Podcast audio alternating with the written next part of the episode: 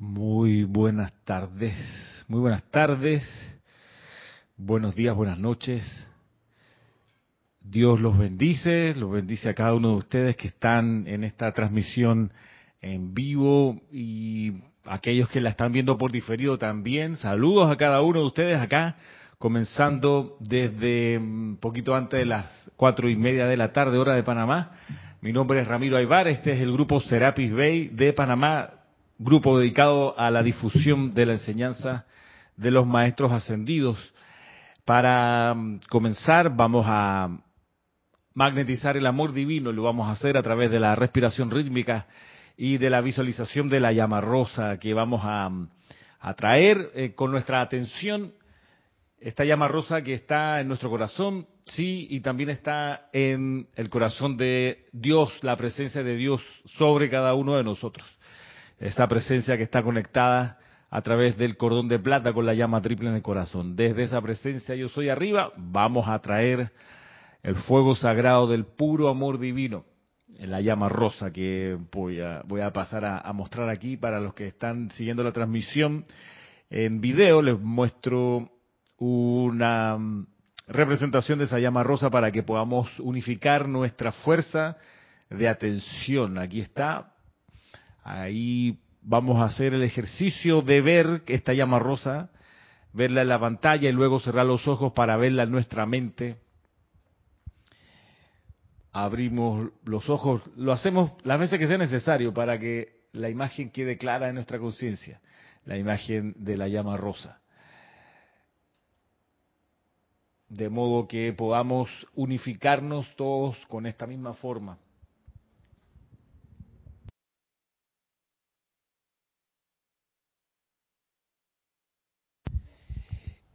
Y así, viendo esta llama rosa, vamos a ver cómo flamea en nuestro corazón. Y vamos a, en esta ocasión, a atraer esa llama rosa desde nuestro corazón. Vamos a ver en la inhalación cómo esa llama rosa surge en nuestro corazón. En la absorción nos mantenemos viendo esa llama rosa como flamea. En la exhalación vamos a ver esa llama rosa como llena nuestros cuatro cuerpos inferiores y en la proyección llena todo el sitio en el que nos encontramos. Desde el corazón los sacamos esta llama rosa hoy en esta ocasión. Así que nos preparamos tomando una respiración profunda y a la cuenta de tres comenzamos.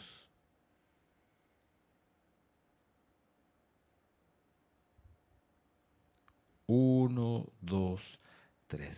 Yo soy inspirando la llama rosa de amor desde la llama triple en mi corazón yo soy absorbiendo la llama rosa de amor desde la llama triple en mi corazón. Yo soy expandiendo la llama rosa de amor desde la llama triple en mi corazón. Yo soy proyectando la llama rosa de amor desde la llama triple en mi corazón.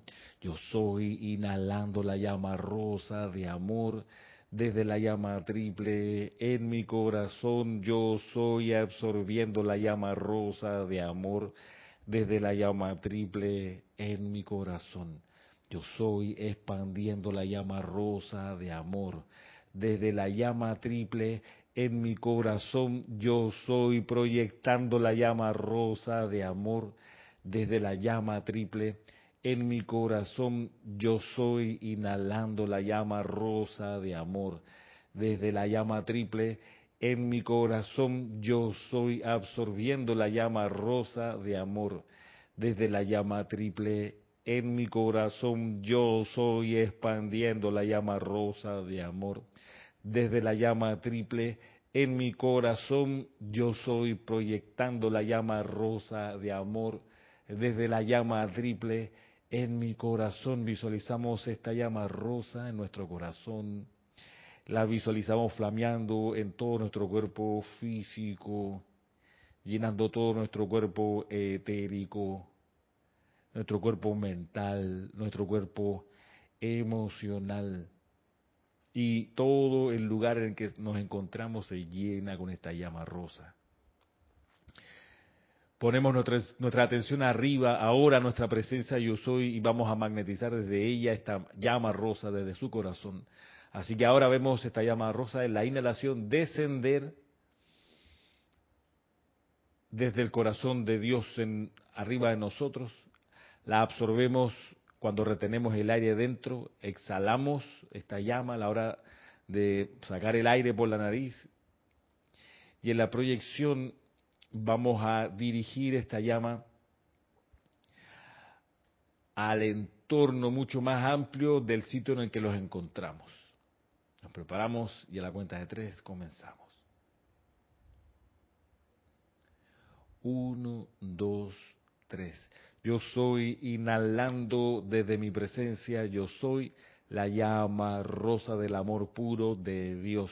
Yo soy absorbiendo desde mi presencia, yo soy la llama rosa del amor puro de Dios. Yo soy expandiendo desde mi presencia, yo soy la llama rosa del amor puro de Dios. Yo soy proyectando desde mi presencia, yo soy la llama rosa del amor puro de Dios. Yo soy inhalando desde mi presencia, yo soy la llama rosa del amor puro de Dios. Yo soy absorbiendo desde mi presencia, yo soy la llama rosa del amor puro de Dios. Yo soy expandiendo desde mi presencia, yo soy la llama rosa del amor puro de Dios. Yo soy proyectando desde mi presencia, yo soy la llama rosa del amor puro de Dios. Yo soy inhalando desde mi presencia, yo soy la llama rosa del amor puro de Dios.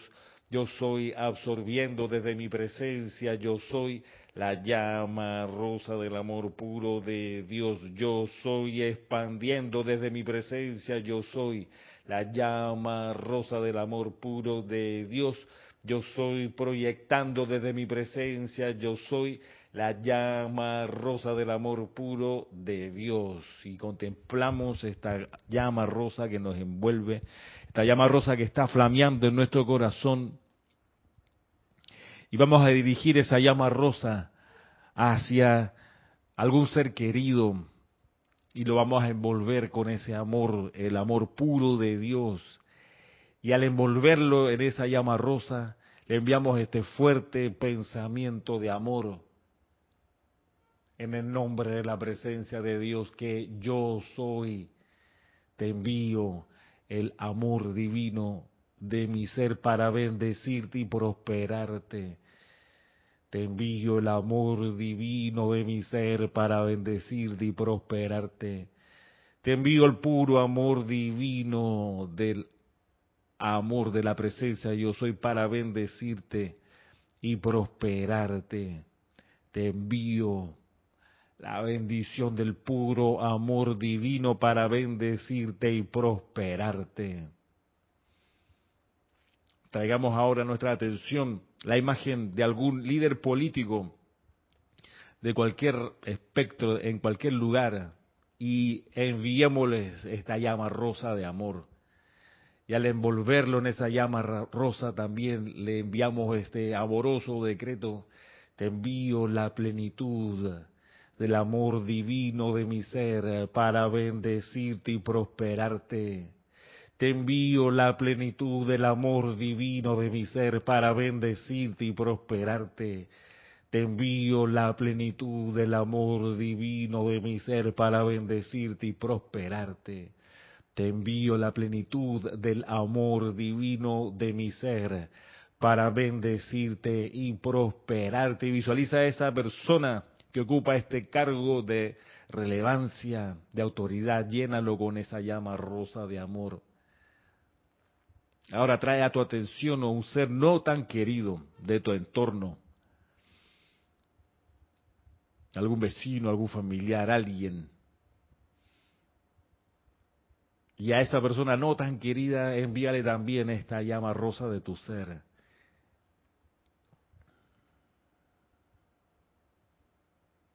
Y al hacerlo también envíale este amoroso y poderoso decreto. Yo soy Dios en acción, yo soy el amor puro de Dios y te doy la plenitud del amor divino de mi ser para bendecirte y prosperarte. Te envío la plenitud del amor divino de mi ser para bendecirte y prosperarte. Te envío la plenitud del amor divino de mi ser para bendecirte y prosperarte. Y entonces visualiza ese ser lleno, envuelto en la llama rosa de amor.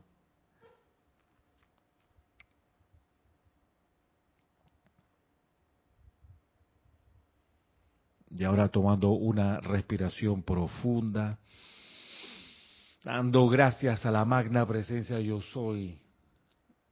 Al exhalar, abre lentamente tus ojos.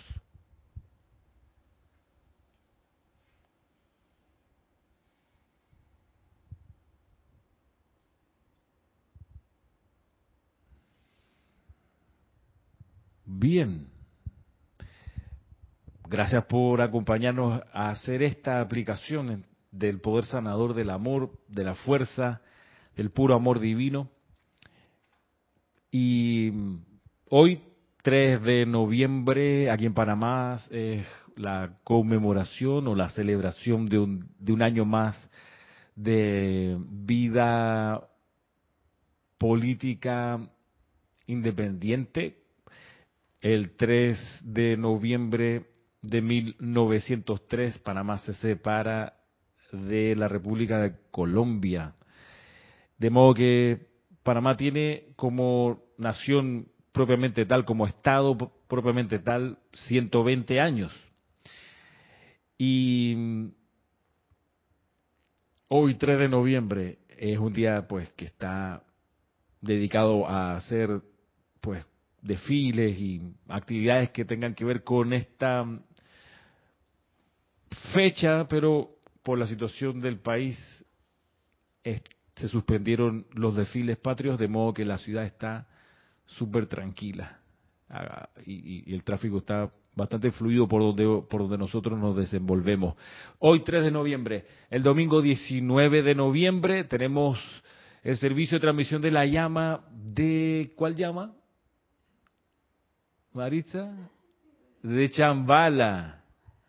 Chambala, ya Chambala, 19 de noviembre a las ocho y media de la mañana, desde aquí, desde la sede del grupo Serapis Bay. Vamos a comenzar tempranito, domingo 19, a dar gracias. Este es un ceremonial, todos son las transmisiones de la llama, todos son un acto de, gratitud y de amor, pero en especial la transmisión de la llama de Chambala es solo eso, es solo dar gracias, eh, es el acto de acción de gracia que que nos convoca y causalmente mañana domingo 4 de noviembre aquí en la sede, aquí en Panamá, tendremos el curso para principiantes dedicado a mm, el taller, a la teoría y la práctica de la adoración. Y adorar es dar gracias. Y sabemos que ese es uno de los tres mecanismos de oración que nos enseñan los maestros ascendidos, siendo el otro la invocación y el tercero el decreto. La adoración cumple una función trascendental en el sendero espiritual de cualquier estudiante sincero. Y aquí, pues, este domingo, mañana, mañana, mañana sábado, perdón, mañana sábado a las dos y media de la tarde, solo de manera presencial para los que están en Panamá, pues tenemos esa esa clase, esa práctica de la adoración. Y en ese en este curso que estamos realizando, curso para principiantes, usamos algunas presentaciones de PowerPoint. Tenemos luego de esas presentaciones eh, la oportunidad de compartir a los que vienen acá el PDF. Convertimos la presentación de PowerPoint en PDF para que lo puedan revisar. Y eso hemos hecho con los seminarios también, que usamos eh, presentaciones en PowerPoint para que la gente al otro lado que está viendo, en ese caso las cuestiones, las, actividades transmitidas, puedan ver en su casa eh, lo que nosotros estamos enseñando. Usamos PowerPoint y descargamos eso como PDF y se lo enviamos sin costo, sin costo alguno, gratis a los que han participado en los distintos talleres y seminarios. La semana pasada terminamos el, el, taller práctico de llama violeta y a los que estuvieron conectados por Zoom se les envió a sus correos eh, esa presentación, la presentación de PowerPoint, el material, pero no en PowerPoint, sino en PDF. Y esto me sirve para mm, eh, enfatizar algo que mm, hemos dicho por correo y de alguna manera en alguna clase, eh, enfatizar que el grupo Serapis Bay de Panamá, que regenta la editorial Serapis Bay Editores, que se dedica a la publicación y difusión de las 13.000 páginas de instrucción de la nueva era que los maestros ascendidos nos dieron en el siglo XX, Serapis Bella Editores no tiene, publica ni promueve ningún libro en formato PDF, de ninguna manera. Nosotros como editorial tenemos como política solo el libro en papel, el libro en papel palpable. No tenemos libros digitales en PDF Alguna vez, mucho tiempo atrás, tuvimos libros, pero solo para el formato de Kindle. Y para, para, o sea, y hacemos esto solo papel, solo impresión en papel, no en PDF, porque el PDF es alterable. Las personas pueden quitarle páginas, agregarle páginas, borrar información, inventar información, cuestión que ha pasado. En los libros de PDF que hemos visto que alguien o alguienes, no sé, un número plural, desde hace mucho tiempo, no desde hace ahora, han, han quitado capítulos, le han metido cosas que no están en los libros originales. Por eso nosotros, en honor al, al amor por la instrucción y en respeto al servicio del maestro ascendido San Germain y la jerarquía que dio y el Mahacho Han, que dieron los libros, que dieron la instrucción en respeto a ellos y en honor al, a la honestidad y a la verdad, solo tenemos libros que no se pueden manipular cuando ya están impresos en papel y tú le quieres quitar una página, se va a notar, y le quieres agregar cosas, se va a notar, de modo que se va a detectar de una vez si ha habido alteración o plagio. Nosotros por eso solo tenemos libros en papel. Si alguien que está viendo o está escuchando esta clase ha recibido algún libro de nuestra editorial o que tiene nuestras señas, nuestro logo, nuestro, nuestra, nuestra identificación, pero es en PDF, no somos nosotros, nosotros no hacemos eso, no enviamos los libros en PDF a ningún lugar, debo decirlo eh, así, lo hemos mandado por escrito en correos cuando nos han preguntado, eh, y lo vuelvo a decir, para beneficio de todos los que en su momento recibieron algún libro en PDF, sépase, no somos nosotros, por tanto no podemos eh, hacernos responsables por las tergiversaciones que en un libro hecho así, en PDF, el estudiante sincero y diligente pueda recibir. Así que nosotros solo, pues, en papel, en papel impreso. Eso sería, sería importante recordarlo y tenerlo claro siempre. Para mm, avanzar, quiero aprovechar y saludar a quienes han, han dicho presente hoy, además de Maritza, que está aquí sorteando cualquier dificultad del tráfico. Eh, bien, nos saluda Michael Rojas y gracias a cada uno por hacer el, acto de, enviar un chat y de avisar que están. También desde Costa Rica, además de Michael, nos saluda acá Naila, eh, Adriana Rubio al otro lado y Hermelindo al otro lado de la República. Allá en Colombia nos saludan también. María Mercedes Morales desde Barcelona, saludos. Nora Castro, eh, Valentina de la Vega, gracias, y gracias también a Vanessa, gracias por decir presente hoy. María Vázquez desde Italia, gracias María por allá de noche me imagino. Oscar Acuña, gracias donde tú estás allá en Perú. A Margarita Arroyo, saludos a Caridad del Socorro, a Patricia Campos, a Mirta Quintana, a Sebastián Santucci, saludos a Rosmarí López, saludos Berenice por allá en Chitré, Saludos también a Leticia López, a Diana Liz, a Paola Farías, a Miguel Ángel Álvarez, Mariam Harp, saludos.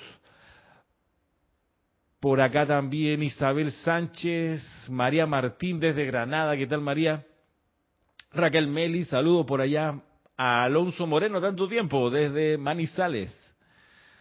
Noelia Méndez, Flor Narciso, gracias a todos y gracias también a Mirta Elena, a Raiza, Marian Mateo, a Lilian González, gracias Jorge Raúl Parada, ¿cómo estamos por allá por Buenos Aires? A Ángel Leonardo Besada, no sé si ya te encontraste con Manuel que está por allá, donde tú vives. Eh, Ángel Besada está en la isla más grande de las Antillas, de las Antillas Mayores. ¿Cuál es esa isla, Maritza? De las Antillas mayores, la más grande de las Antillas. Comienza con C, el nombre Cuba, muy bien. María Delia Peña, saludos hasta la Gran Canaria. Juana Sánchez Quiroz, reportando sintonía desde Utah, nos dice. Denia Bravo, saludos Denia.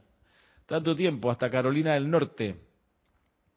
Marian Mateo dice, Ramiro, ¿se puede decir que Luxor, se puede decir que Luxor es un campo de entrenamiento? Sí, de hecho hoy vamos a ver a quienes reciben el Luxor y a quienes no reciben el Luxor justamente, justamente. Y eso lo vamos a mirar acá en este libro que estamos revisando. ¿Ve? Libro en papel, papel palpable, ¿ok? Este libro diario del Puente de la Libertad, Serapis Bay. Aquí estamos en la página 25. 25 de este libro en una clase que se llama Las cosechas de la vida y voy a leerlo completo y luego pues vamos a ir viendo el detalle. Maciel Luque, mira, nos saluda Maciel desde Miami. ¿Cómo está Maciel? Eh, bueno, vamos a lo que vamos. Dice aquí el maestro ascendido Serapis Bey. Voy a leerlo completo y después vamos a ver eh, la enseñanza en detalle. Dice acá el maestro.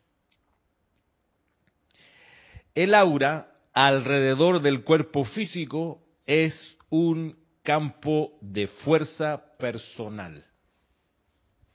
Debería ser una copia del cuerpo causal que pulsa alrededor de la presencia electrónica. Así como el cuerpo físico en sí debería ser una copia de la mismísima presencia electrónica encontramos los dos tipos de solicitantes para instrucción espiritual. Están los interesados únicamente en dominar la energía de sus egos personales, el campo de fuerza alrededor del cuerpo físico, y por otro lado están los interesados en servir a la vida sin la suficiente aplicación personal para hacer de ellos servidores dignos. El primer grupo no muestra interés en el efímero para ellos cuerpo causal. Y el segundo grupo no muestra interés en el control balanceado de los vehículos que actualmente operan en este mundo.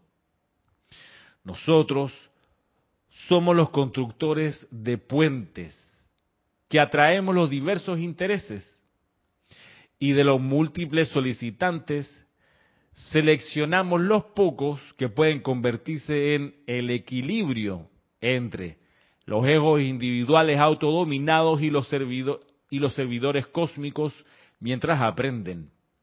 En Luxor examinamos el cuerpo causal para ver si es un interés egoísta lo que motiva el deseo de conocimiento. Si el cuerpo causal no muestra ningún tamaño, color o equilibrio apreciable, así como tampoco ningún momentum a lo largo de las edades pasadas, sabemos inmediatamente que dicho individuo está primordialmente interesado en los regalos para sí. Y tales personas no pueden ser aceptadas, ya que nos hemos comprometido a servir únicamente a quienes aman a la vida misma, no solamente el uso de la vida. Bien, esta es la instrucción del maestro ascendido Serapis Bey. Contestando a Marian Mateo, sí, es un campo de entrenamiento Luxor. El entrenamiento de Luxor está diseñado para derretir, para disolver, para transmutar todos los cuerpos internos imperfectos, la cualidad de rebelión y de desobediencia, de, de, testarudez, de arrogancia espiritual, todo eso, eso está, eso es directamente tratado en el templo de Luxor para que esa corriente de vida que está allí bajo ese tratamiento pueda lograr su ascensión lo más pronto posible, su liberación de la rueda de nacimiento y muerte. Es el objetivo esencial del templo de la ascensión en Luxor. Y vimos que llega mucha gente y que pronto los que vigilan el desarrollo de los seres que están allí Serapis Bey y su hermandad distinguen a quienes van por solo un logro personal individual y a quienes están yendo allí para lograr o que tienen un deseo de, servir de manera altruista. Eh, los, pronto los distinguen, como dice acá la introducción. Saludo a quien por acá, a Sander Sánchez, a Raxa Sandino, y dice Ángel Besada que sí, ya se encontraron. Muy bien. Sí, sí, muy bien. Excelente. Me lo traen de vuelta, por favor. Lo mandan, lo mandan de regreso a Panamá cuando termine la visita. Bueno, revisemos entonces este, esta instrucción del maestro ascendido Serapis Bey. A mí me encanta el maestro ascendido Serapis Bey porque él es, él es muy directo. Mira, no, no te da vuelta, va, te dice, mira, al pan pan y al vino vino. O sea, con sinceridad, con honestidad, pasa esto, ¿ok? Como que hay algo que no cultiva el maestro ascendido Serapi Bey, ni en él, ni en los que acuden a él, y eso es la ilusión, no la cultiva. No, la ilusión es el, engaño, ¿ok? No la cultiva. Y pronto la va, la va, digamos, sacando a la palestra, la saca a la superficie para que uno la vea, se dé cuenta de las ilusiones que uno tiene. Las ilusiones son estas fantasías, son estos errores de percepción, son esta mala, mala comprensión de la vida eh, que hace que uno falle que uno falle el blanco, que uno falle, que uno desatine. Bueno, eso, todo eso lo provee la, la ilusión. Bien, por eso, por eso, de hecho, es una palabra que uno ha de ir quitando de su vocabulario, la ilusión. En algunos lugares se usa la palabra ilusión para decir entusiasmo. Ay, estoy muy ilusionada con este nuevo trabajo, cuando en realidad, en realidad es entusiasmo, que tiene ganas de estar ahí. La ilusión es lo que nos impide ver la verdad. De modo que eh, pronto con el amor y la pureza del maestro ascendido Serapi Bey, la ilusión es como, un, es como una neblina que él rápidamente la va despejando. De hecho, sabemos que cuando el estudiante va por primera vez a, verse con el maestro ascendido Serapis Bey en Luxor, el Chela ya, o el aspirante a la ascensión, el primer encuentro con el maestro es en la oficina del maestro, el maestro está del lado de allá del escritorio y uno entra y la misma pureza y la radiación del lugar hace que de adentro de los cuerpos internos salgan todas las iniquidades, toda la ilusión, las medias verdades, las imperfecciones salpican por las paredes, los muebles de ese santo lugar, para vergüenza personal. Pero en realidad no tanto para vergüenza, sino para, eh, para despertar, ¿no? Y decir, ok, es todo este yeyerero, todos estos cachivaches, todos estos cachureos los ando trayendo. Y hay que ir quitándolos uno por uno. Tienes que eh, abrir el micrófono. Ahí para arriba. Eso.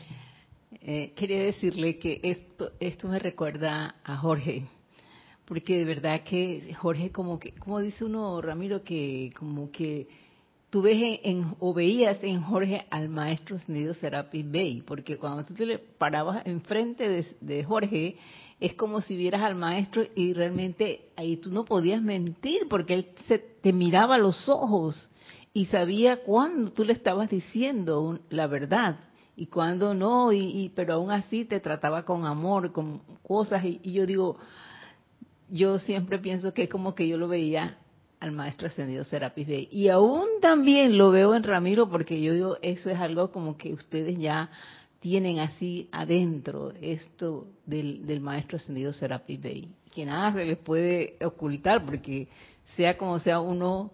Eh, hay algo que siempre demuestra que lo que es verdad y lo que no. Ok, gracias por tu, por tu comentario. Eh, por acá Martín Cabrera nos dice muy buenas tardes y lo mismo Sofía Ávila, eh, Janet Conde y Lourdes del Carmen. Bueno, gracias por tu comentario y gracias también por el saludo que nos hacen llegar. Vamos entonces a mirar la, instrucción una por una. Aquí palabra por palabra, o por lo menos idea por idea. Que vamos de nuevo del principio. Dice, el aura alrededor del cuerpo físico es un campo de fuerza. El aura alrededor del cuerpo físico es un campo de fuerza personal. Debería ser una copia del cuerpo causal que pulsa alrededor de la presencia electrónica, así como el cuerpo físico en sí debería ser una copia de la mismísima presencia electrónica. Revisemos una representación que tenemos de esto. Acá voy a compartir pantalla, voy a mostrarles la imagen que ya, creo que ya conocen, vamos a verla aquí. A esto se refiere el maestro cuando está diciendo esto de que el aura alrededor del cuerpo físico debe ser una copia del cuerpo causal y el mismo cuerpo físico debería ser, dice acá, una copia de la mismísima presencia electrónica.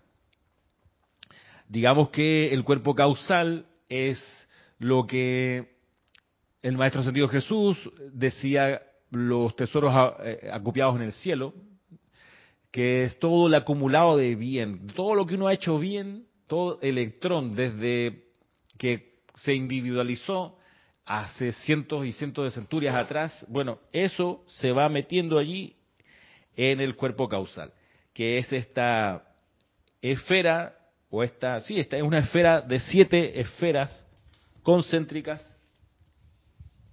cada una mostrando o irradiando, bueno, la perfección de cada una de las esferas. De modo que en esta representación que estamos viendo es muy sencilla, creo yo, y quizás se queda corta porque la, el aura eh, debiera todavía ser muchísimo más grande, pero nos sirve para entender el concepto. ¿Cuál?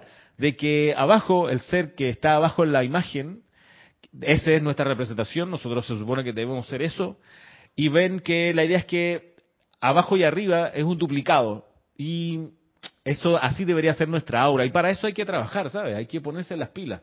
Hay que visualizar esto, hay que energizarlo con la respiración rítmica, hay que decretarlo, y es una mm, labor que se, ha de ir bordando, por decirlo así, decreto a decreto, invocación a invocación. Em, claro, el uso del fuego violeta ayuda mucho para purificar el aura, de modo que pueda descender el cuerpo causal. Porque la gracia es esa, ¿no? El cuerpo causal que está arriba, en algún momento debe empezar a descender y convertirse en el aura de nosotros, acá el ser, el ser externo. Y otra meta que nos pone el maestro es que el cuerpo físico, esto de carne, debe verse como el cuerpo electrónico, es decir, autoluminoso. Ese es nuestro objetivo. Y eso, eso yo creo que nos, enfoca mucho, nos da luces de cuál es, para dónde vamos, ¿no? Porque no es, no es solo de, o sea, no es solo de que esta enseñanza nos muestra las leyes de la vida, qué sé yo, nos enseña los mecanismos internos cómo opera la ley, sino también nos dice, mira, este es tu objetivo, ¿ok? Así debes poder llegar a ser, ojalá pronto. Por eso, por eso es una, una enseñanza que, que tiene eh, muy clara la visión. Dice el maestro sentido, el Moria, sin visión la gente perece, ¿ok? Se, se desorienta y se aburre, se va, se dedica a cualquier cosa. Pero cuando hay una visión, entonces se enfoca la energía y se dirigen hacia esa visión. Bueno, la visión que nos da acá, que vimos recién en esta representación sencilla, de cómo el aura debe ser un duplicado del cuerpo causal, así como el cuerpo físico debería ser una copia de la mismísima presencia electrónica.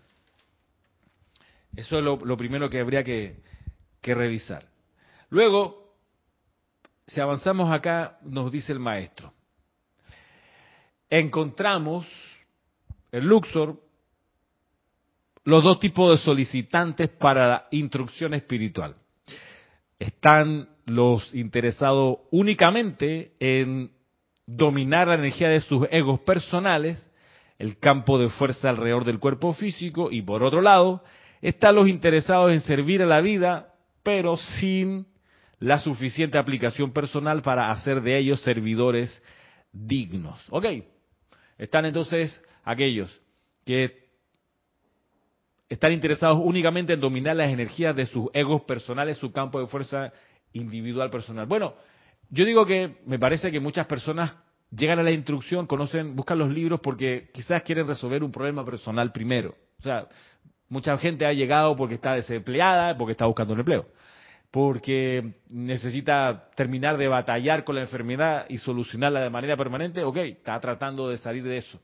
Digamos, son problemas personales, situaciones personales atendibles y necesarias de atender. De hecho, es necesario que uno logre la maestría sobre eso, por supuesto. De modo que no se te pegue, hey, ni un resfriado. Que nunca se te acabe el dinero, siempre tengas en la cartera suficiente. O sea, control de, la opulencia y de los recursos o del suministro. Está bien, todos eso, esos tres objetivos son, son necesarios de, de, saber y de, digamos, de resolver, de ser maestro, incluso por ejemplo, maestro sobre, no solo sobre la salud de uno, las finanzas, sino también maestro sobre, por ejemplo, la protección. Entonces, hey, yo, yo tengo que resolver mi protección individual de las cosas de mi entorno, no puede ser que sea mi casa, eh, digamos,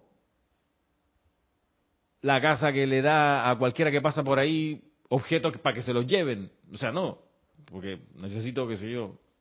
Eh, me, acuerdo en Chile cuando yo vivía allá de niño, mm, todas las bicicletas que tuve, excepto la última, todas se las robaron, desde dentro de la casa. Desde adentro, saltaban la cerca, que era alta, entraban, se la llevaban y nosotros ahí no nos dábamos ni cuenta. De repente la bicicleta ya no está. Y la primera bicicleta que me regalaron para una Navidad duró como tres días. Sí, sí. Duró como tres días, se la llevaron de una vez. Por eso a mí me llama la atención, mirando las noticias chilenas, la situación de que muestra mucho de la delincuencia, los robos, todo, pero en mi época había lo mismo, yo no sé. Ahora quizás hay más cámaras y hay muchos videos y filmaciones, pero estando yo en Chile, a mí me asaltaron un par de veces, no una, un par de veces. Eh, en fin, o sea, había, había inseguridad en la atmósfera de la ciudad. Eh, alguien me podrá debatir, es que hoy hay más, probablemente, pero no es que nunca hubo. Ese es el punto. Pero como sea, uno dirá, bueno, pero es que yo no, o sea, no tiene gracia vivir a expensas de quien anda por ahí y te, te quita tus cosas. No, no tiene, o sea, por supuesto que es una materia que hay que resolver, claro que sí. La protección de los bienes, la protección de, de uno, de los familiares que viven con uno, es una lección importante, claro que sí. Pero, aquí está el punto, que no es suficiente para el logro de la ascensión. Lograr la maestría sobre el entorno individual y personal no es suficiente para lograr la ascensión porque se necesita la otra parte, la parte del servicio altruista. Y para eso nos explica acá el maestro Sergio Serapis lo siguiente. Dice así, Encontramos, dice aquí, los dos tipos de solicitantes para instrucción espiritual. Están los interesados únicamente en dominar la energía de sus egos personales, el campo de fuerza alrededor del cuerpo físico. Y por otro lado, están los interesados en servir a la vida, a la vida sin la suficiente aplicación personal para hacer de ellos servidores dignos. Claro, está la otra gente que es súper altruista y servicio impersonal, y es como muy aérea y muy, muy, qué sé yo, fogata en la playa y todo es como así hippie y es como, ay, sí, vida la vida, vive la vida libre y es como, claro que sí, amor por el mundo, pero no tienen la disciplina para enfocar la energía, para dirigirla con maestría a atender esos problemas, digamos, de la vida más allá de su entorno individual. Son los dos tipos de personas. Está el egoísta, digamos así, como lo explica acá el maestro, ocupado de solo resolver su problemática, y están los otros que dicen, no, yo no soy egoísta, yo soy altruista, yo quiero servir a la vida, pero entonces tampoco toma la disciplina que debe requerir, que se debe, se debe implementar para poder ser ese servidor digno, como dice acá. El primer grupo, sigue el maestro, no muestra, un interés en el efímero para ellos cuerpo causal, es decir, para muchas personas que están en el, en el sálvese quien pueda, tú sabes cómo hago para resolver mi problema, hablarle del cuerpo causal es como que, dice acá, para ellos es efímero, una cosa como que sin, sin peso, sin importancia. Dice, no, no, a mí la cosa concreta, resuélveme, quiero resolver mi, día a día, ¿ok? Mi, mi, mi, plato de comida, mi techo, háblame de cosas concretas. El cuerpo causal les puede parecer súper, eh, no sé, lejano, esotérico, una cosa así como que extraña. ¿Para qué quiero el cuerpo causal si lo que necesito es un empleo, hermano? Si necesito sacarme esta gripe, ¿ok? Mm, si necesito operarme mm, algo. O sea, cuerpo causal... Eh, no sé, es como, como mucho la postura de los budistas, dicen, mira, no es que no, no es que nosotros no creamos en Dios, capaz que sí, pero, pero en realidad primero vamos a resolver el sufrimiento y el apego que provoca el sufrimiento. ellos, ellos se ponen así. No te niego, dirá un budista de escuela, te dirá, mira, no te niego que Dios exista. Mira, puede que sí, pero eso es un tema que voy a ver otro día más adelante. Primero voy a resolver el sufrimiento que me produce apegarme a las cosas, en fin, a los sentimientos, a los hábitos. Cuando resuelva eso, te dirá, después veremos si Dios existe y, y elocubraremos aquello. Un poco eso, dice acá el maestro. O sea, está esta persona que tienen, digamos, un agobio individual, personal, propio, que tú le dices, no, es que el cuerpo causal es importante para que tu aura sea, te, van a decir, hey, ponme mi arroz con poroto enfrente, hermano. Eso, eso sí es más regalo para Navidad, para, para estos chiquillos, come arroz, como decía una profesora. No come arroz, mira, es, es como despectivo, ¿no? Pero, pero le decía así a los niños. Eh, bueno, hay gente que tiene eso como realidad todo el tiempo. Y, y hablarle del cuerpo causal es como que, como dice acá, es algo efímero para ellos. Eh, eso es así como una falta de comprensión. Es lo que yo siento en esto cuando se rehúsa uno a no conocer lo que es el cuerpo causal y para qué realmente está allí para ayudarnos, para todo. Eh, es lo que yo veo, pero, que pero si no lo quiero conocer, pues puedo leer, pero en realidad no no me no me, como digo, no trato de comprender, como dice el maestro ascendido Kusumi. Sí, y una cosa de las que uno comprende con el conocimiento del cuerpo causal es que es energía que uno mismo ha generado, que es constructiva, que se ha elevado al plano búdico donde está el santo ser crístico, y ese cuerpo causal debe poder descender para que sea nuestra aura. ¿Por qué? Por, por una de uno de los principios de Luxor, como lo veíamos la semana pasada. Uno de los principios de Luxor es que uno tiene que lograr ser independiente. Y como explicaba el maestro sentido Serapi Bey la semana pasada, uno tiene que poder desde el poder de los electrones que pasan por nuestra corriente de vida, ser capaz de conseguir precipitar la ropa, el alimento, todo el sustento físico y espiritual, y dejar de depender de los maestros ascendidos, de los seres de luz, dejar de depender de ellos. Están hablando aquí del cuerpo causal propio, no del cuerpo causal de Jesucristo ascendido, de, no, del de uno, del que uno ha cultivado.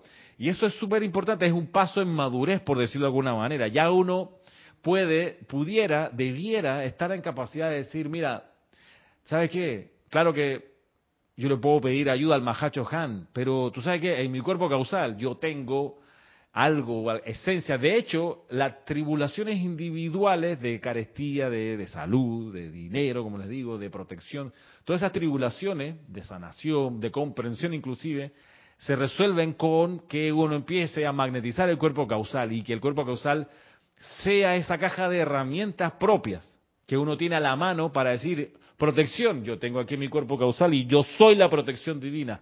Comprensión, yo tengo en mi cuerpo causal una acumulada comprensión y yo soy la comprensión divina. Y así. Salud, por supuesto, yo soy la salud perfecta y yo la tengo también en mi cuerpo causal porque cada vez que me he sentido saludable, esa energía de, la, felicidad que trae la buena salud, eso ha ido mi cuerpo causal, bueno, lo pido de regreso para resolver este problema de salud. Entonces, de nuevo, es la estrategia de que uno se vuelva independiente.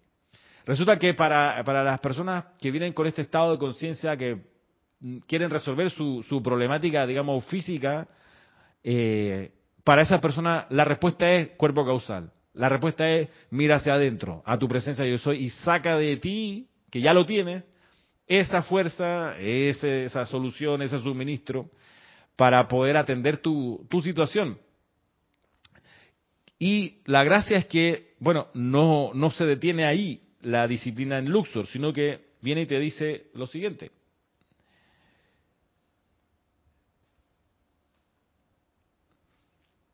Nosotros somos los constructores de puentes que atraemos los diversos intereses. O sea, de los uno y de los otros del afanado por su situación básica y también del abrumado por los problemas del mundo y quiere darle ayuda y quiere, tú sabes, resolverlo con su altruismo y su, su arrojo. Bueno, en Luxor se atraen esas dos tipos de personas. Y dice, acá, de los múltiples solicitantes, seleccionamos los pocos que pueden convertirse en el equilibrio entre los egos individuales autodominados y los servidores cósmicos mientras aprenden. Esa es la, la, gracia, lograr, por supuesto, ser maestros sobre las condiciones en las que estamos, pero también servidores de servicio impersonal, de aquello que va más allá del aura propia. Mientras aprenden, y me encanta esta, esta mención aquí, mientras aprenden, mientras se aprende. Porque yo puedo, haber visto a lo largo de los años eh, personas que han llegado a las clases o que a veces escriben por correo o mandan un, qué sé yo, un saludo y entran en conversación con uno y uno los conoce, qué sé yo, y a veces uno puede percibir el, el dejo de sentido de superioridad porque la persona sirve de manera impersonal. Entonces como que está un poquito por encima de aquellos que todavía no han dado ese paso. Yo he percibido eso, lo he visto. Eh, y esas personas a veces las he visto eh, que el orgullo les ha crecido y han dejado de aprender. Ese es el problema. Hasta que uno no logre su ascensión, uno sigue necesitando aprender algo. Incluso después explica el maestro ascendido David Lloyd, maestro ascendido Bob, los seres que ascendieron hace poco. Dice, mira, desde el lado ascendido, ahora que estoy acá, resulta que tengo más cosas que aprender. Lo que pasa es que las aprendo mucho más rápido. Las aprendo en tres segundos, pero antes me tomaba más tiempo porque el plano de la forma es más lento, de vibración y más. Pero acá, wow, hay tanto que hacer y es todo tan maravilloso que me quiero comer el mundo, el universo, ya como maestro ascendido. Ahora, yo he visto pasar eso de seres no ascendidos que han dicho, ok, ya resolví mis problemas de dinero, ya lo tengo, tengo cubierto, tengo ahorro suficiente, puedo comprar una casa, un apartamento, si necesito cambiar el auto, lo cambio, si necesito viajar, compro boletos en avión, voy y traigo, si necesito cambiar mi celular, en la próxima semana te lo cambio, o sea, limitación física no han tenido, la resolvieron, salud, necesito un tratamiento, voy y me lo pago, o sea, todo andando en lo físico y además servidor impersonal y estoy en los ceremoniales aquí sin falla y cada, transmisión de la llama ahí estoy sirviendo de manera impersonal. A eso se refiere cuando dice servidores cósmicos, ¿no? Esto, este altruismo que estoy hablando, de que habla aquí el maestro, es, el altruismo del sacerdocio, el fuego sagrado. Bueno, también tengo esa ficha, así que, y yo lo he visto, y ese es un problema, los he visto frenarse y decir no tengo nada más que aprender si ya lo logré. Soy lo máximo. Yo, eso es arrogancia. No, te lo van a decir en la cara, no te lo van a, digamos, no te lo van a escribir, lo piensan y lo sienten. Yo lo he visto pasar, por eso lo comento. Lo he visto pasar y es muy dramático porque eh, la persona se deja envolver en la autoilusión de que ya logró la maestría aquí, de que ya está sirviendo allá, pero deja de aprender porque se siente superior. Porque entonces mira a los compañeros de grupo, A, Jové, enferma la persona y no sale de la enfermedad. A, Jové, no logra estar aquietada, todo es un, un exabruto, esa persona es irritable, eh, todo le molesta y yo no, ya yo logré la ecuanimidad, estoy sereno, paz, aquietate, todo es así. Pero mírala, mírala a ella, no resuelve su problema. Mira a esa otra, con problemas de carro todo el tiempo. Pero yo ya, ya resolví, si se me dañó el carro, compro otro o consigo la manera y lo reemplazo. Yo lo he visto pasar. Y entonces es un problema porque la persona se la cree y deja de aprender. Y al dejar de aprender, eh, empieza a envolverse con las ideas cada vez más equivocadas que va cultivando. Y entonces, pero como se cree que ya lo domina y que ya es maestra y que entiende mejor que nadie porque ya resolvió sus problemas de protección, de salud, de suministro y porque también pues sirve de manera altruista, entonces mm, lo he visto pasar que se trancan en esa en las comprensiones que lograron y creen que son las únicas que valen porque como su mundo les muestra maestría, dominio, control, entonces hasta ahí llega el aprendizaje grave problema. Bueno, Ramiro, yo veo también una cosa en esto. Eh, puede que haya aprendido todas esas cosas, ¿verdad? Pero siempre la vida de esa persona eh, aquí en este plano terrenal siempre va a seguir eh, teniendo más otras dificultades o lo que sea, porque eso no es simplemente porque ya yo aprendí y ya me echo a dormir, ¿no? ni siquiera consulto con mi, instructor ni nada, porque ya, pues, ya yo todo lo sé. Digo, no, tú, nunca vas a acabar de aprender, porque siempre van a venir situaciones en las cuales vas a tener que actuar, quizás no sea para ti mismo, pero para otras personas, para los que están alrededor tuyo, para tu familia. Entonces, digo, esto es algo, eh, eh, estar aquí en este plano terrenal no, nunca terminarás de aprender realmente hasta cuando yo ve como dicen los maestros Bob y eh, que ellos han ascendido pero se, siguen aprendiendo entonces no podemos decir que aquí ya terminamos y, ya porque ascendimos ya se acabó. No al contrario tiene que seguir aprendiendo más. Hagamos el, el hagamos el siguiente paso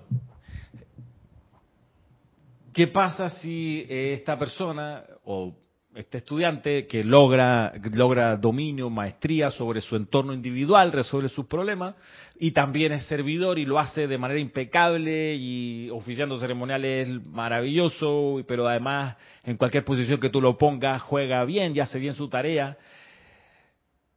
Yo lo vi pasar que empieza a mirar por sobre el hombro no solo a sus compañeros, sino también a su instructor o a su instructora y decir, ajá, pero, pero yo lo hago mejor el tema es que es posible que lo haga mejor. Es más, Maritza, es más, ustedes que están viendo, se espera que el discípulo supere al instructor. Se espera que el discípulo sea un mejor representante de los maestros ascendidos. Se espera. O sea, de eso en parte se trata. Sin embargo, Bien lo enseña el maestro ascendido Saint Germain. Aquel discípulo que de repente empieza a ver un poco más adelante el sendero que su instructor, debe siempre bendecir la luz de quien en su momento le ayudó y lo guió, por supuesto.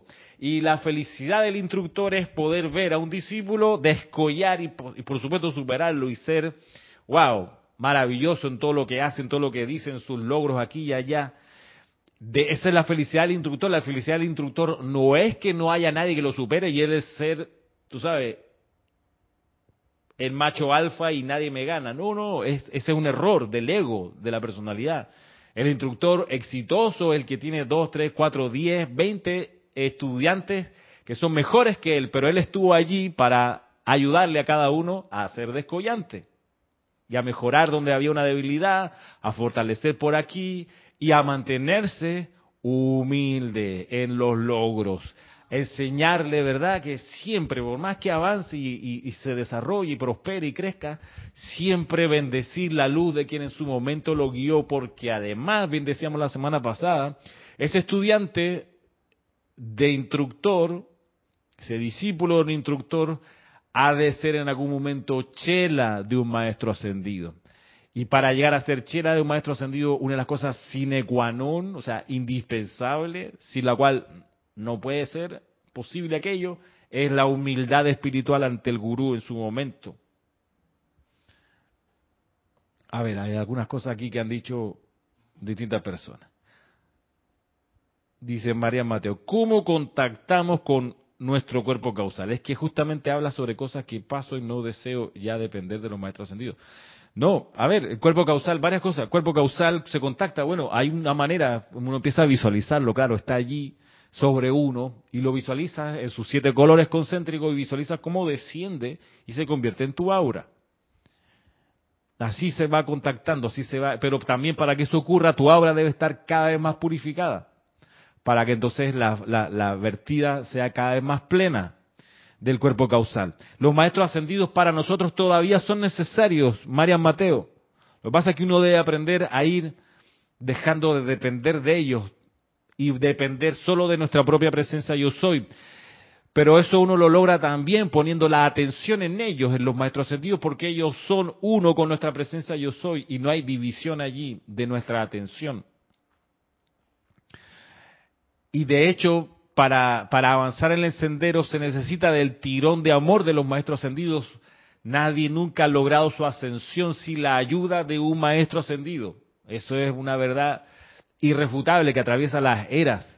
Y el maestro ascendido lo que va a hacer cuando uno pone la atención en él es agarrarte la mano bien fuerte con amor y llevártela a tu corazón y decir, con la fuerza del maestro, uno empieza a orar con más intensidad al Dios que tiene adentro y a sacarlo con, la, con el momentum que ya tiene el maestro, uno puede exteriorizar mejor a nuestra propia presencia individualizada. Ese es el servicio del maestro. Uno con las fuerzas que tiene, con las capacidades que tiene, pobremente logra hacerlo. Por eso está la radiación de los seres de luz, que nos ayudan con su impulso a magnetizar nuestro cuerpo causal, las ideas divinas y a precipitar el plan divino. Por eso lo requerimos. Y además porque son una guía en el sendero, tú agarras un libro y te orienta, te dice, mira, enfócate, esto es así, te explico la ley, las consecuencias de hacer esto son estas, son en esta dirección y te van enseñando, los requerimos para nuestro avance. Así es sencillo. Por acá Jorge Raúl dice, es importante servir en estado de gracia constante, ¿sí? En estado de gracia, que se incremente el estado de gracia con la acción de gracias. Jorge, recordemos eso, la acción de gracia, el estar dando gracias todo el tiempo, aumenta la gracia espiritual, esa sustancia que necesitamos tener en la conciencia. Esa, esa gracia espiritual que nos ayuda a ver todo como es realmente maravilloso, hermoso, vivo, pulsante. Pero para tener esa gracia, contestándole a Mariam, uno pudiera pedirle, por supuesto, a la arcangelina del sexto rayo que nos insufle con gracia, o a cualquier maestro ascendido, hey, lléname con tu gracia. La necesito para despejar mis oídos, mi vista, para ver la perfección, oír la perfección. Es cierto, pero uno aprende que esa gracia también crece si uno está en estado de gratitud, en estado de gracia, dando las gracias por todo a cada momento del día, que uno tiene un momento disque libre, disponible, ahí aproveche y da gracias. Todo el tiempo se puede. Es más, uno creo que no, no, le, no, no, no le alcanzaría el día para dar gracias por todo. Y eso es estar en estado de gracia y eso es lo que necesitamos también. Raquel dice, yo dejé de hacer y llegué al fondo del pozo y gracias a ti y a ustedes empecé a subir muy despacio, pero no llego ni siquiera a donde estaba en esto, en mi presencia e invocando los seres de luz. Sí, pues. Son, son salvavidas, te salvan la vida realmente. Te tiran la cuerda, cuando viene el, estás naufragando, te tiran la cuerda, pero uno tiene que elevar la mirada y decir, claro que sí, maestro, pam, y agarrarse la mano, y agarrarle a, digamos, aceptar su ayuda.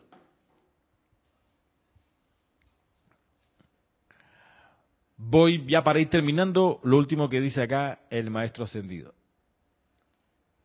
Voy a retomar. Dice, nosotros somos los constructores de puentes que atraemos los diversos intereses y de los múltiples solicitantes seleccionamos los pocos que pueden convertirse en el equilibrio entre los egos individuales autodominados y los servidores cósmicos mientras aprenden en Luxor examinamos el cuerpo causal para ver si es un interés egoísta lo que motiva el deseo de conocimiento. Si el cuerpo causal no muestra ningún tamaño, color o equilibrio apreciable, así como tampoco ningún momentum a lo largo de las edades pasadas, sabemos inmediatamente que dicho individuo está primordialmente interesado en los regalos para sí. Y tales personas no pueden ser aceptadas ya que nos hemos comprometido a servir únicamente a quienes aman a la vida misma, no solamente el uso de la vida, quienes aman a la vida misma, no solamente el uso de la vida, quienes aman la vida misma. Eso nos lleva a estar mirando cómo la vida es, cómo la vida se abre paso, cómo la vida se comporta, amando a la vida. Significa también darnos un tiempo para contemplar nuestro entorno y ver cómo todo se está moviendo todo el rato y cómo, por ejemplo, una cosa que, que, es sorprendente, por lo menos aquí en Panamá, es cómo la vida se abre paso por con la fuerza que tiene, eh, por, por la humedad que hay, por las posibilidades que tiene la vida de prosperar, pero tú, por ejemplo, no pasa en todos lados, pero tú dejas aquí en Panamá un diente de ajo dentro de la refrigeradora y el diente de ajo brota ahí adentro, ¿ok? Yo se los puedo traer la próxima semana a ver si me acuerdo.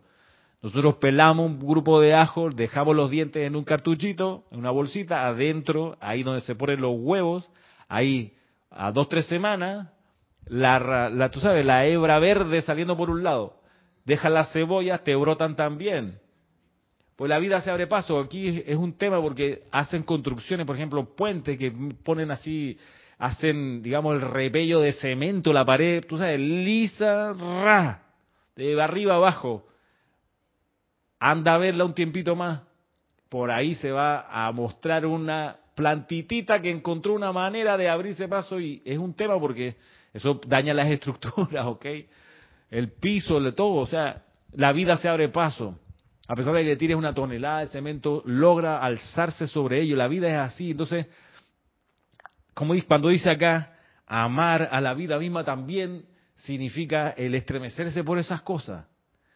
Es decir, oye, pero es que a pesar de todas las dificultades, ahí está la plantita, coño, voy porque voy, porque la vida es más importante, y se la arregla para brotar, para salir, para intentar abrirse paso, decir, y así mismo, si la planta lo está haciendo, es que la llama triple en los corazones de las personas también lo está haciendo.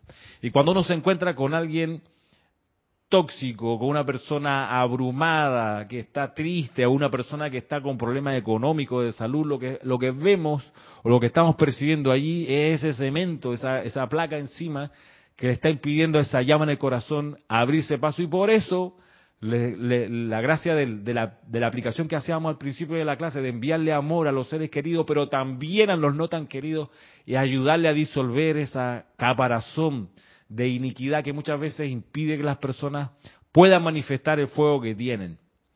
Y hay que tener compasión también por aquellos que están en un puesto de gobierno con autoridad y mando. Hay que tener compasión con ellos, pues están allí recibiendo a izquierda y derecha, de noche y de día, despierto o dormido, energía discordante todo el rato. ¿Cómo van a gobernar bien los países si no tienen la protección, si no conocen a su presencia yo soy, si no invocan la llama violeta? ¿Cómo van a dirigir bien los países, por Dios? Si lo único que tienen a su alrededor es la marea de la melcocha humana de mala calificación como alimento, ¿tú cómo, cómo esperas que la persona sea proba y a un, a un maletín que le ponen en el, escritorio con, con, mucho dinero le diga que no, gracias? o sea, si, si, si eso es su, su atmósfera, compasión con ellos, por Dios, tanto que en estos días se ha ventilado por la, la probidad de nuestros diputados que hicieron la redacción de un contrato que le entregaba una concesión minera espeluznante a esta empresa famosa a nivel mundial por corromper funcionarios, que la, han echado de distintos países o que la han pillado dando maletinazos a políticos, a ministros de África, de Latinoamérica. Bueno, esos diputados nuestros hicieron una ley, pero espantosa. o sea, tú la lees, tú dices, pero ¿esto qué es? ¿En serio? Y esto lo aprobaron como ley, ¿verdad? No lo puedo creer. Bueno, ¿qué uno puede esperar si su alimento es la efluvia? Por eso enviarles amor, orar por ellos, por favor. Lo mínimo que podemos hacer, porque tienen un, momento de, de responsabilidad grande en sus manos. Y por eso que nuestra oración siempre vaya hacia lo constructivo. Y ojalá que se levanten de sus confusiones aparentes y logren ver el plan divino, no solo aquí en Panamá, que vean el plan divino de un país libre de minería de todo tipo, sino también el plan divino en el país donde estén y lo puedan comprender. Pero nosotros que tenemos conocimiento tenemos que lograr ser esos seres servidores altruistas, que venimos a esta clase no solo para resolver problemáticas individuales, que es válido resolverlas, necesario resolverlas, hay que decir, pero también con ese ojo puesto en el servicio altruista. Yo cómo puedo ayudar Magna presencia yo soy, tú eres la única presencia y el único poder que actúa allí. Muéstrale a esas personas lo perfecto que deben hacer y estar en oración altruista, más allá de nuestros propios intereses individuales y situaciones personales. Terminamos así por hoy. Ya estamos en la hora para, para despedir la clase. Nos vemos el próximo viernes. Una vez más en este espacio Puente de Amor Divino. Muchas gracias. Será hasta entonces.